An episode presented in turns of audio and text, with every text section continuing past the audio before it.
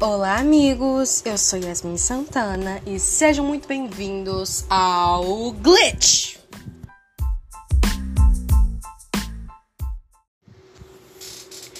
Primeiramente, eu gostaria de me desculpar pelo áudio, porque provavelmente vai ficar um pouco estourado e com sons ambientes, porque eu tô gravando sem fone. Mas enfim. Bem, Hoje eu vou falar sobre um assunto, minimamente falando, polêmico. É, falaremos sobre a importância da sexualidade para a sociedade.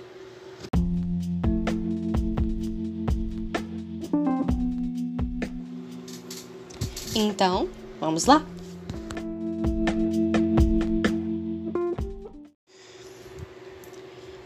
Começar, não existe uma definição biológica para a sexualidade, que está ligada ao comportamento sexual da pessoa.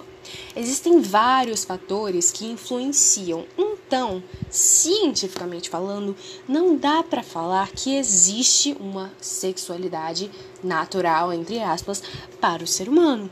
O sexo não tem história, mas a sexualidade sim. E ela começa a partir do momento em que o ser humano cria significados para os instintos sexuais. E isso aconteceu há milhares de anos atrás.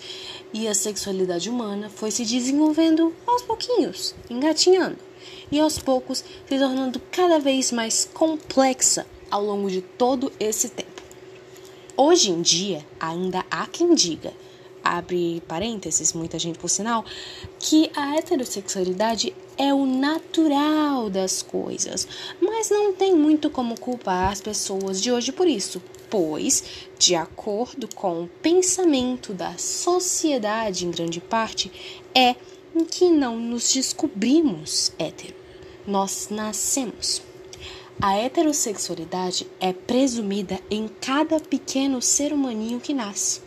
E isso tudo porque construímos historicamente uma hegemonia da heterossexualidade. A patologização dessas outras sexualidades, que é quando você fala de alguma coisa como se fosse doença, como se tivesse algo errado, no ponto de vista, de, no ponto de vista médico, com aquela pessoa, só porque ela não é hétero, acaba por reforçar todo esse processo. E, na verdade, não existe nenhum estudo ou um indício científico que comprove esse fundamento de que o cérebro masculino, naturalmente, é atraído a mulheres, ou vice-versa. Não tem nada nessa sua cabecinha de que você, como Homo sapiens sapiens macho, que defenda que você vai gostar de mulher sapiens sapiens. É, se essa pergunta fosse referente a ratinhos de laboratório, a resposta seria completamente diferente. Quando se coloca hormônio feminino, é possível notar que o ratinho macho tem um, comportamento, tem um comportamento de lordose, que é empinar o bumbumzinho para outro macho montar é, não dá pra gente replicar esses resultados dos ratinhos e falar que isso acontece com os humanos, porque a sexualidade do ser humano é uma conjunção de milhares de fatores, dentre eles a constituição corporal, hormonal e entra também a questão cultural e a própria biografia do indivíduo.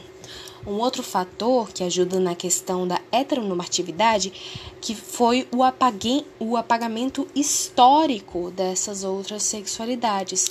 Isso fez com que a sexualidade de grandes figuras históricas fossem simplesmente desconhecidas.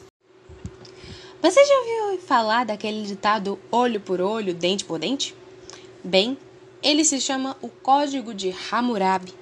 Existem relatos, muitos até, de que o criador do código, o rei Hammurabi da Babilônia, durante sua vida teve vários e vários amantes homens.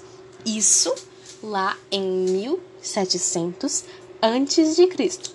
Para você ver como as sexualidades consideradas recém-inventadas existem há muito tempo.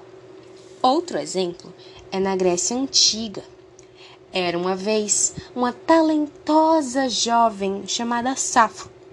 A Safo escrevia poemas que falavam muito sobre o desejo por outras mulheres. E não foi à toa que a ilha de Lesbos, onde ela nasceu, foi inspiração para o termo lésbica.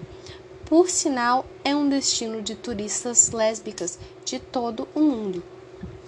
Um de seus poemas, e pessoalmente meu favorito, é o A Atis. Não minto, eu me queria morta. Deixava-me desfeita em lágrimas.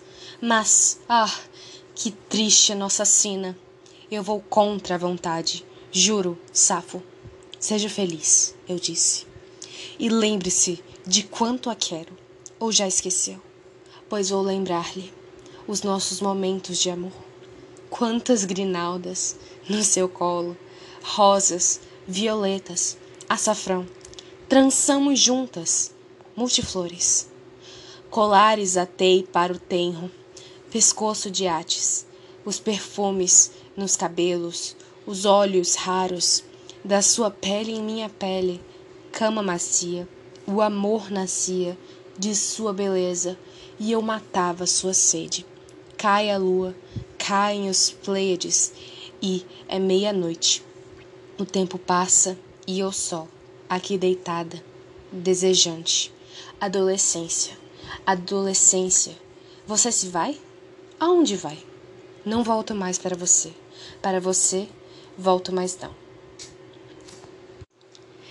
Em outro exemplo, vamos para a época é, de ouro do, da pirataria, que foi entre os anos de 1650 até 1730 depois de Cristo.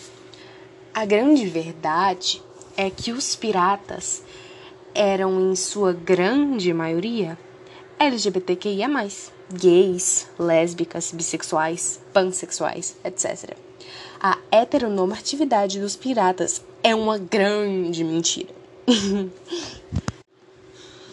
o bom de conhecer outras sexualidades é que às vezes a pessoa se sente diferente daquilo que já ouvimos falar e acha que tem alguma coisa errado com ela mesma. Mas não, ela só não se enquadra numa regra de uma sociedade que é intolerante com aquilo que não entende. Por isso, a importância histórica do movimento hoje conhecido como LGBTQIA, que luta pelo direito de pessoas que não se enquadram em sexualidades e identidades de gênero que não se enquadram nos padrões da sociedade. Ser LGBT é uma coisa que você não é LGBT só em alguns momentos da vida. Você é LGBT o tempo todo. Quando eu tô em casa, eu sou LGBT. Quando eu tô no trabalho, eu continuo sendo LGBT. A sexualidade não é algo fluido. O importante é o respeito e espalhar o amor, independente da sua religião ou coisa parecida. Respeite tudo e a todos. Bem, por hoje é isso. Falou!